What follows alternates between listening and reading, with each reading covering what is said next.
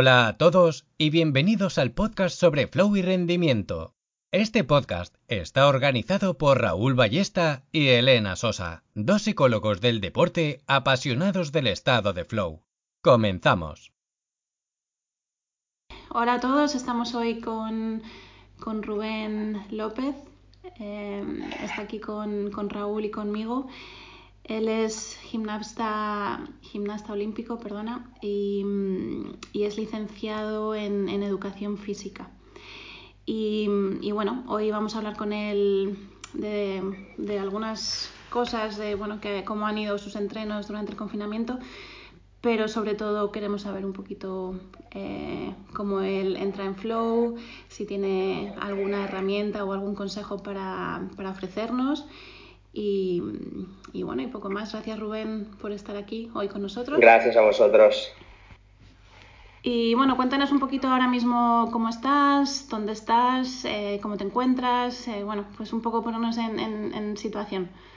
Bueno, ahora mismo, después de toda esta situación que ha habido del coronavirus, bueno, que estamos todavía sufriendo, hace ya unas tres, cuatro semanas que he vuelto a entrenar de nuevo al CAR de San Cugat. Lo estoy haciendo en, horarios más limitados y solamente una sesión de entrenamiento al día, hago más o menos de 10 a una y media aproximadamente.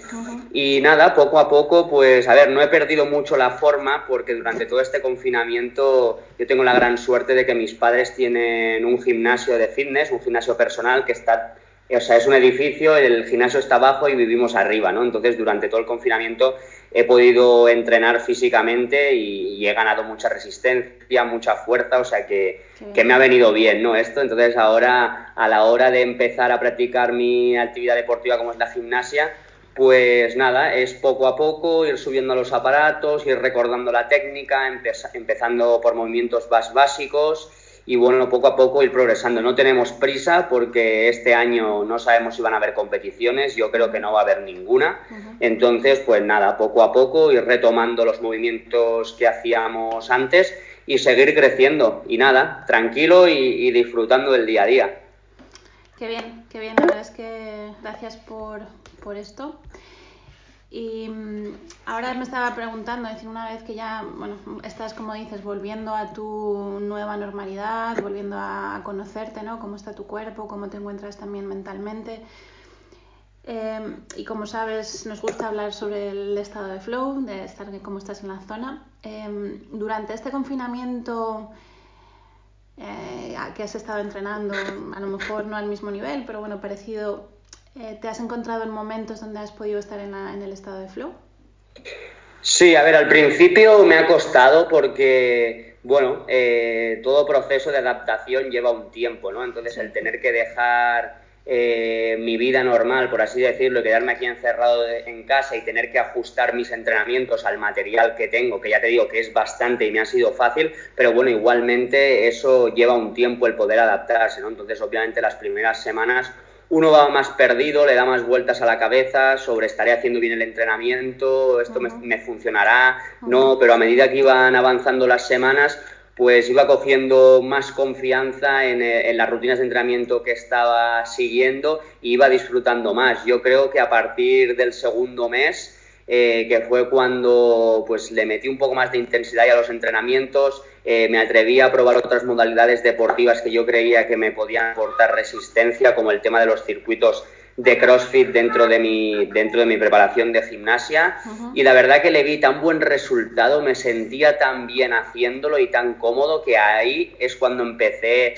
a experimentar pues esos, esos momentos de flow, ¿no? En los que estás metido 100% en la actividad eh, por mi cabeza no pasaba ni que, ni que existía el coronavirus, tan solo el entrenamiento que estaba realizando y dar el 100% en, ese entrenamiento para seguir mejorando. Y a partir de ahí pues entré en una rutina de entrenamiento y compaginar esto con yo tengo un canal de YouTube que se llama Warmachinzo y en este canal de YouTube lo que yo intento es eh, acercar la gimnasia eh, a personas que practican cualquier tipo de deporte, ¿no? Yo creo que la gimnasia es la base de cualquier deporte y se puede aprender muchísimo de ella, no solamente otros gimnastas, sino gente que practica otras modalidades deportivas como calistenia o, cualquier persona que se quiera poner en forma puede, puede nutrirse de la gimnasia. Entonces, lo tenía un poco apartado porque con los entrenamientos, pues ya sabes, seis horas entrenando cada día, y al final uno no tiene tiempo ni tiene energía para poder crear esos vídeos, ¿no?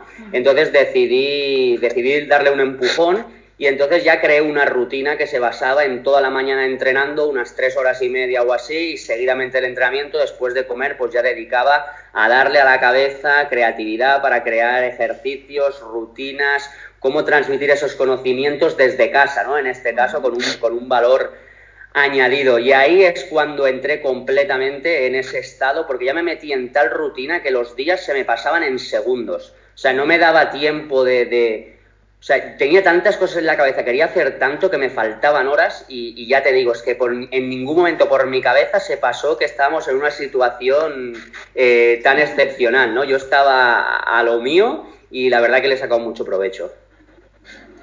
Es muy interesante esto que dices, Rubén, porque en el estado de flow precisamente eh, se caracteriza por, bueno, tiene nueve dimensiones que lo, que lo constituyen pero una de ellas, y es muy importante, es esta fusión de entre atención y acción, ¿no? Esto que dices de que tenías una transformación del tiempo brutal, lo que estabas haciendo eh, te absorbía de, esta manera tan, fuerte que, ¿no? que olvidabas completamente que estábamos en el coronavirus y que estábamos pasando una situación pues muy, muy, delicada. ¿no?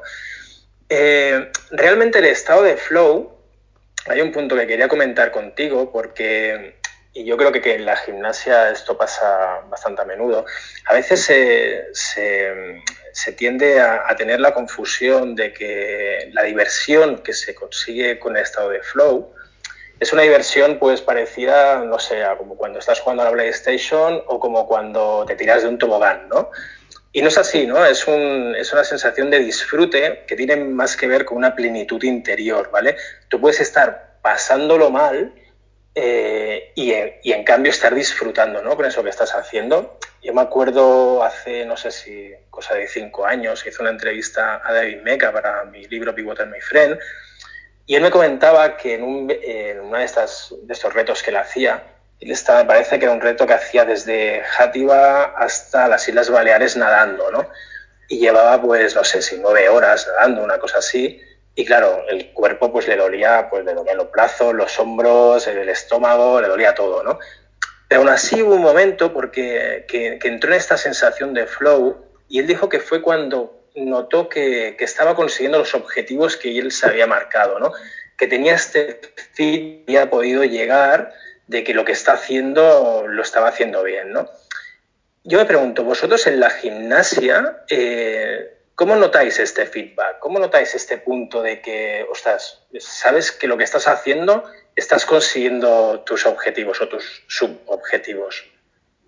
Sí, es lo que yo me identifico mucho con eso y, yo creo que, o sea, estos momentos de flow son destellos, ¿no? Que se, que se van produciendo en, no es que tú entres en un entrenamiento y estés todo el rato en ese estado, pero hay días, hay momentos en los que, bueno, pues estás en esa sensación de máxima conexión cuerpo y mente donde, donde todo sale rodado, sale con naturalidad sin necesidad de forzarlo. Sí que es verdad que las veces que yo he entrado en ese estado eh, ha sido después de grandes cargas de entrenamiento, es decir, de llevar varias semanas insistiendo, insistiendo con una intensidad y una carga alta y al final es como que un día hace como un clic y parece que las cosas salen solas, que salen con naturalidad y lo que antes tenías que pensar y hacer un esfuerzo brutal, ese día eh, sale fluido, ¿no? Y es ahí cuando te, cuando te empiezas a dar cuenta, pues eso, de que,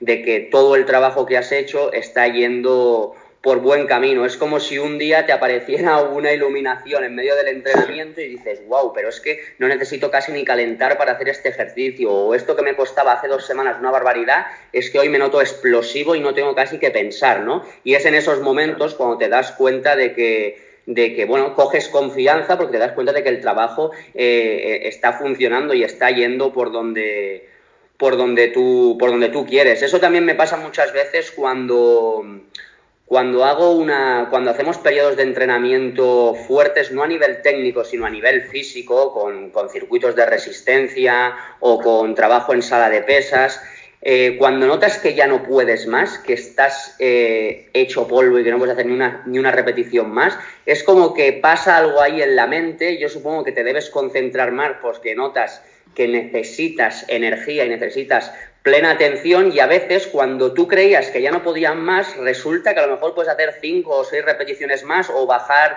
eh, un minuto en, el circuito, ¿no? Entonces, eh, yo me identifico con eso, que en momentos de máximo esfuerzo es cuando suelen aparecer esos destellos y esas sensaciones de flow. Qué bueno, Muy bien. La verdad es que a, mí me encanta, creo que siempre lo digo, escucharos eh, porque transmitís tanta pasión cuando contáis estos momentos de flow.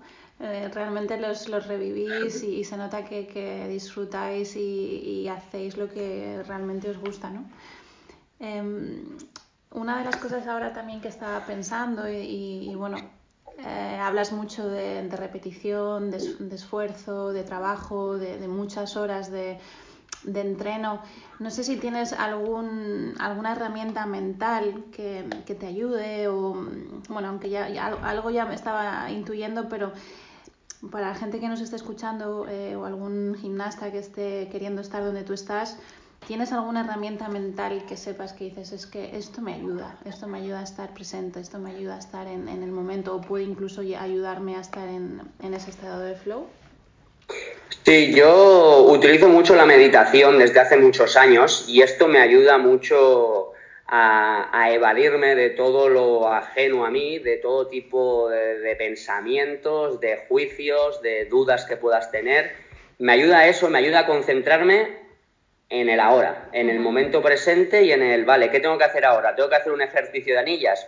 ok, voy a borrar de mi mente eh, todo tipo de expectativa de cómo me va a salir ese ejercicio o cómo puede que salga y voy a centrarme únicamente en lo técnico, en qué tengo que hacer para que ese ejercicio salga bien. Y bueno, procuro pues eso, centrarme para eliminar todas esas eh, agentes externos o factores externos que, que, me puedan distraer y sacarme de ese, de ese estado de plena concentración en el presente. Lo que intento es que eh, concentro toda mi atención en, la respiración, o sea, yo me estoy poniendo ahí magnesia en las, en las manos antes de subir al aparato y mi concentración no está puesta en lo que voy a hacer, está en la respiración, en estar tranquilo, en estar en ese momento sintiendo cómo me pongo la magnesia, sintiendo mis pies apoyados en el suelo, visualizo el ejercicio una vez, es decir, cierro ojos y yo me imagino como si estuviera sobre el aparato haciendo el ejercicio y ya, cuando me subo, ya no pienso, ya no dejo que, que, que, entre cualquier factor de duda o cómo tengo que hacer este elemento, no, sino que dejo ir como, un, como el que toca una canción, ¿sabes? Dejo ir al ritmo y que un elemento vaya saliendo detrás de otro. Obviamente para conseguir esto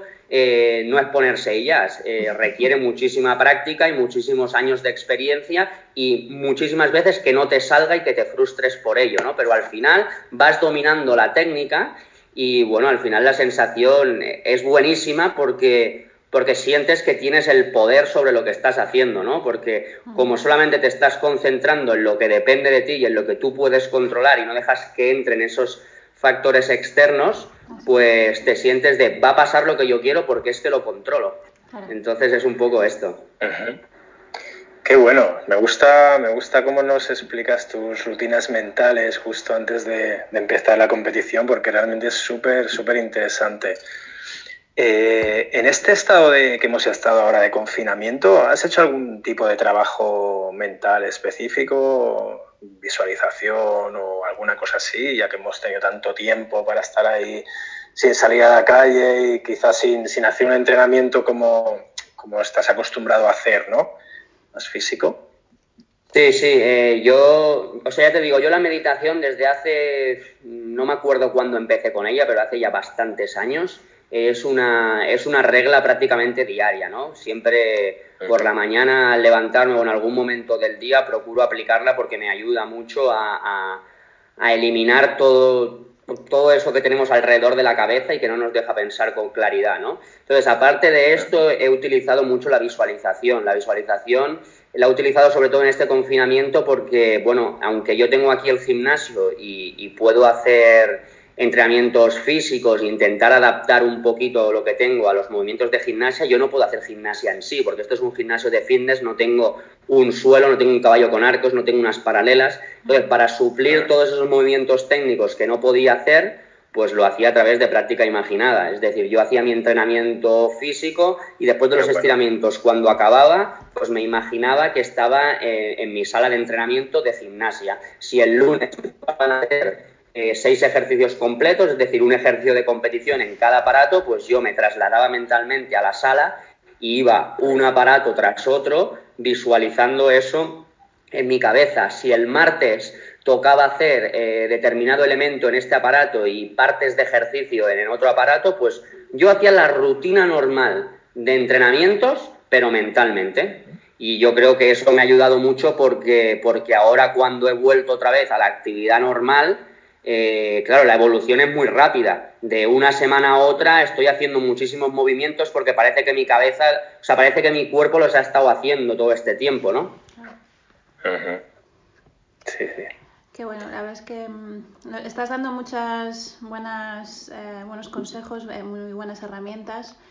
Em, como bien dices, ¿no? la meditación es una herramienta muy potente, pero como también muy bien has dicho, es experiencia, es trabajo, es eh, constancia, ¿no? que nada te viene regalado. Y Sí, no, está, está claro. Hay mucha gente que dice, no, es que yo no sé meditar. Yo me siento a, meditar y, no puedo dejar la mente en blanco. A ver, tampoco hay que dejar la mente en blanco. Te van a venir pensamientos, pero bueno, tienes que intentar un poco ahí eh, esquivarlos y con diferentes técnicas eh, conectarte contigo mismo, ¿no? Y, es, y eso no te lo va a dar otra cosa que es la práctica y la práctica y la práctica. Así es, y bueno, tú muy bien has dicho decir las sensaciones, ¿no? De la sensación en las manos, en la magnesia, en, los pies, como los notas en el suelo, en la respiración, que es muy importante, ¿no? También para estar presente, como bien has dicho también, el focalizarte en la siguiente tarea, justo que vas a hacer, visualización. Entonces, bueno, eh, veo que tienes muchísimas herramientas, que sabes utilizar muy bien, que, que sabes, bueno, que, eres un deportista muy muy experienciado ¿no? y, con, y con, las ideas muy claras y con muchas herramientas mentales, que a mí me encanta poder ver esto en, gente. Sí, me ha, me ha, costado mucho tiempo aprender todas estas herramientas mentales porque yo tengo que reconocer que, que cuando, bueno, en mis inicios o hasta incluso hasta los 18 o 19 años, a mí me costaba una barbaridad competir eh, yo entrenaba muy bien, pero me costaba muchísimo competir, pues por eso, porque no sabía controlar todas esas variables externas y me concentraba más en ellas que, las que yo podía controlar, ¿no? Entonces, he hecho durante muchísimos años, yo creo que ya más, más de 12 años, haciendo trabajo psicológico cada semana y al final, pues con trabajo aprendes las técnicas, aprendes a dominarlas y sabes en qué situación utilizar una u otra. Sí, sí, porque además eh, bueno, yo creo que cada vez más sí que es verdad que la psicología deportiva está llegando a todo el mundo. Todo el mundo se da, mucha gente, no muchos deportistas empiezan a, a darse cuenta de la, de la importancia que, que, realmente tiene ¿no? una buena preparación mental. Y yo creo que, que, incluso va más allá, ¿no? porque estas herramientas que tú aprendes, esta meditación que utilizas y que practicas, claro, es que la puedes utilizar para cualquier cosa en tu vida, ¿no? Para, sé, a prepararte para una entrevista de trabajo, por ejemplo, o para, o para, no sé, cualquier tarea que puedas, que puedas afrontar, ¿no? Y eso realmente es muy bueno. Y aparte este testimonio que tú das de, de trabajo constante, que es algo que no es fácil, o sea, no es algo que sea difícil, pero que sí que realmente requiere mucha, mucha, mucha constancia, ¿no? Y mucha, mucha, mucha repetición. Y sobre todo, pues, para llegar a, a los niveles a los que, que, puede, que puede llegar pues, un deportista como tú, que, te presentas a unas Olimpiadas, ¿no? Eh, hablando de Olimpiadas, ¿cómo, ¿cómo, te presentas para las siguientes Olimpiadas? ¿Cómo, cómo te pues mira, yo hace nueve meses eh, tuve una operación en mi hombro izquierdo porque, bueno, yo ya llevo 21 años haciendo, haciendo gimnasia y la gimnasia castiga mucho el cuerpo, el deporte de alto nivel, acaba pasando factura, ¿no? Tengo ya los dos hombros operados, pero el último fue, fue el izquierdo que tenía el tendón del bíceps muy tocado y bueno, eh, me tuvieron que hacer ahí un poco de todo para salvarlo y la verdad que a mí me pillaba los Juegos de Tokio, si hubieran sido este año, me pillaban un poco justo. Yo me había recuperado muy bien, pero quedaban dos de nosotros a ver quién iban a ser esos gimnastas que representaran a España en los Juegos Olímpicos, porque ya te digo, nosotros teníamos eh, plaza por equipos para los Juegos de Tokio, pero claro, solamente cuatro gimnastas pueden ir a, esos Juegos y éramos siete, o sea que alguien se tiene que quedar fuera. Entonces quedaban dos meses para hacer esos, esas competiciones internas, para hacer esos descartes y ver quién era el equipo.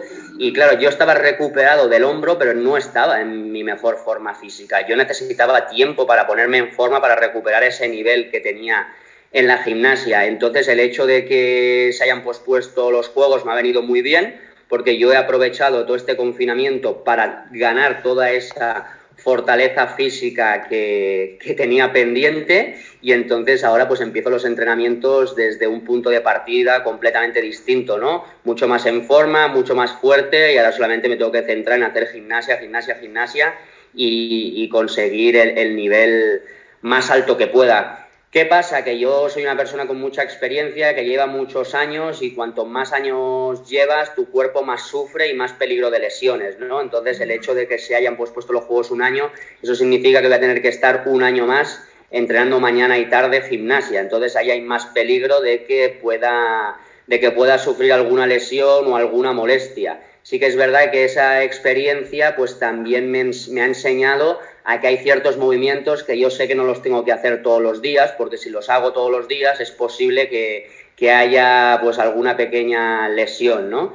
Entonces los afronto con mucha tranquilidad. Yo creo que, que que hay que desdramatizar, ¿no? Yo, por ejemplo, estuve en los Juegos Olímpicos de Londres y fueron como un regalo. Es decir, yo no era consciente ni, ni, siquiera de que iba a ir a unos Juegos Olímpicos. En mi mente no estaba esa obsesión por querer ir a los Juegos. Yo simplemente entrenaba, disfrutaba del entreno y, oye, fui ganando tal nivel que al final pues me dijeron que vas a los juegos, que, te has ganado el sitio, pero fue como un premio, es decir, no era algo que yo esperaba, que yo buscaba. En cambio, en el segundo ciclo olímpico en Río me obsesioné con ello, en que tengo que ir a otros Juegos Olímpicos, tengo que ir a otros Juegos Olímpicos, y fue lo peor que pudo hacer porque mi nivel bajó en picado y no rendí como estoy acostumbrado a rendir y no conseguir a los Juegos Olímpicos. Entonces, en estos en, esto, en este tercer ciclo olímpico en Tokio me lo tomo con muchísima tranquilidad, no me voy a obsesionar, no me voy a agobiar. Creo que el deporte me ha enseñado y me ha hecho ser la persona que soy, me ha enseñado todo lo que me tenía que enseñar. Y oye, vamos a acabar de, disfrutar, que seguramente van a ser mis últimos años en la gimnasia, que vienen los Juegos Olímpicos. Será espectacular. Yo voy a luchar al 100% por ello y, y espero estar ahí. Yo creo, es más, que puedo estar ahí. Pero que no estoy no se va a acabar la vida, no soy un fracasado y, hay muchísimas más cosas más importantes que eso. Y esa reflexión me la ha dado pues eso, es, todos estos meses que hemos estado encerrados en casa que me han quitado eh, el principal foco de atención de mi vida, que era la gimnasia, y me he dado cuenta que aunque me quiten eso, mi vida no se acaba, que hay muchísimas otras cosas y que puedo ganarme la vida y, puedo ayudar a mucha gente de, muchas otras maneras, ¿no? Al final, pues eso, he desdramatizado la gimnasia y voy cada día tranquilo a entrenar, me divierto, progresando, esforzándome y ya veremos a, dónde me lleva, que espero que sea a los juegos y si no lo es, pues nada, cogeremos la mochila y a otra cosa. Muy bueno. Bueno, pues eh, yo ya para terminar, em, hablabas antes de, Rubén con 16, 17 años, ¿no? Aquel Rubén más novato, con, más miedos, más inseguridades, ¿no? Con menos herramientas. Entonces, bueno, no sé si podrías darnos algún, algún consejo o qué le dirías tú ahora a ese Rubén de 16, 17 años ¿Cuál sería un poco esa, esa lección? Hablabas también de todo lo que te ha enseñado este, el deporte en, todos estos años. ¿Tendrías algún mensaje, conclusión o algún, algún titular así que nos podríamos quedar para finalizar? Sí, yo, yo creo que cuando era más joven, una, un error que, que cometí, que, que, me pasó, me, me, jugó malas pasadas, ¿no? Eh, eh, me refiero con malas pasadas a que pues no me permitió rendir en las competiciones al nivel que yo entrenaba y es que me comparaba constantemente con los demás. O sea, yo comparaba mi nivel con el de otros constantemente. Guau, es que este lo hace mejor aquí, es que tengo que ganarle. Guau, vaya ejercicio ha hecho aquel, es que ahora yo tengo que hacerlo mejor. Y eso eh, me producía, pues eso, nerviosismo y me, y me, sacaba de lo mío, ¿no? Me sacaba de lo que, de lo que, volvemos a lo de antes, me sacaba de lo que yo podía controlar. Entonces, si yo en aquel entonces hubiera aprendido y hubiera sabido dominar todas estas herramientas de aprender a focalizarme en mí mismo, de olvidar todos los factores externos que no dependen de, mí, el, centrarme en dar mi 100% y lo que tenga que venir vendrá. Si es ganar bien y si es quedar segundo, tercero o cuarto, pues bien, tendrás que trabajar más y ya está, pero tú has dado tu 100%, quédate satisfecho con ello, ¿no? Entonces, a veces tenemos que intentar, pues eso, evitar compararnos ya no con otras personas, sino compararnos porque esto a veces ocurre cuando también ocurre cuando tienes una lesión, ¿no? Que te estás comparando continuamente con tu antiguo yo. Es decir, es que yo antes hacía esto muy fácil y ahora mira cómo, cómo me cuesta. El compararse es lo peor que puedes hacer porque te va a generar dudas, incertidumbre, va a bajar tu confianza. Entonces, lo que yo recomendaría al Rubén que tenía 16, 17 años es trabaja, disfruta y pásatelo bien, sigue tu propio aprendizaje, es decir, si tú hoy estás en un nivel 5 y la semana que viene estás en un nivel 6, ya tienes que estar satisfecho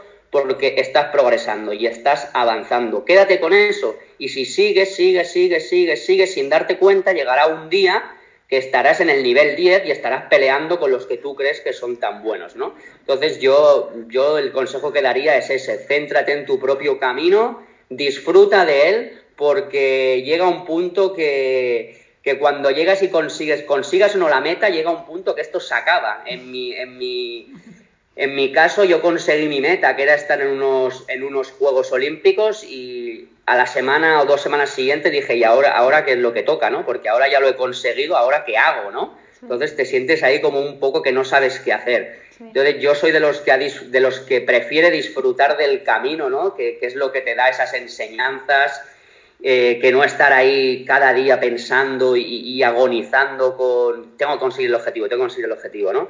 Centrarse cada uno en su camino, disfrutar y lo que tenga que venir, eh, que venga. Muy bien, Rubén. Yo me quedo con estas tres cosas que has dicho al final. La desdramatización que dijiste antes, con disfrutar del camino y con disfrutar. Me parece todo un ejemplo de aprendizaje psicológico. Muchas gracias. Sí, gracias por, por tu tiempo. Nada, vosotros, yo encantado. Gracias a ti.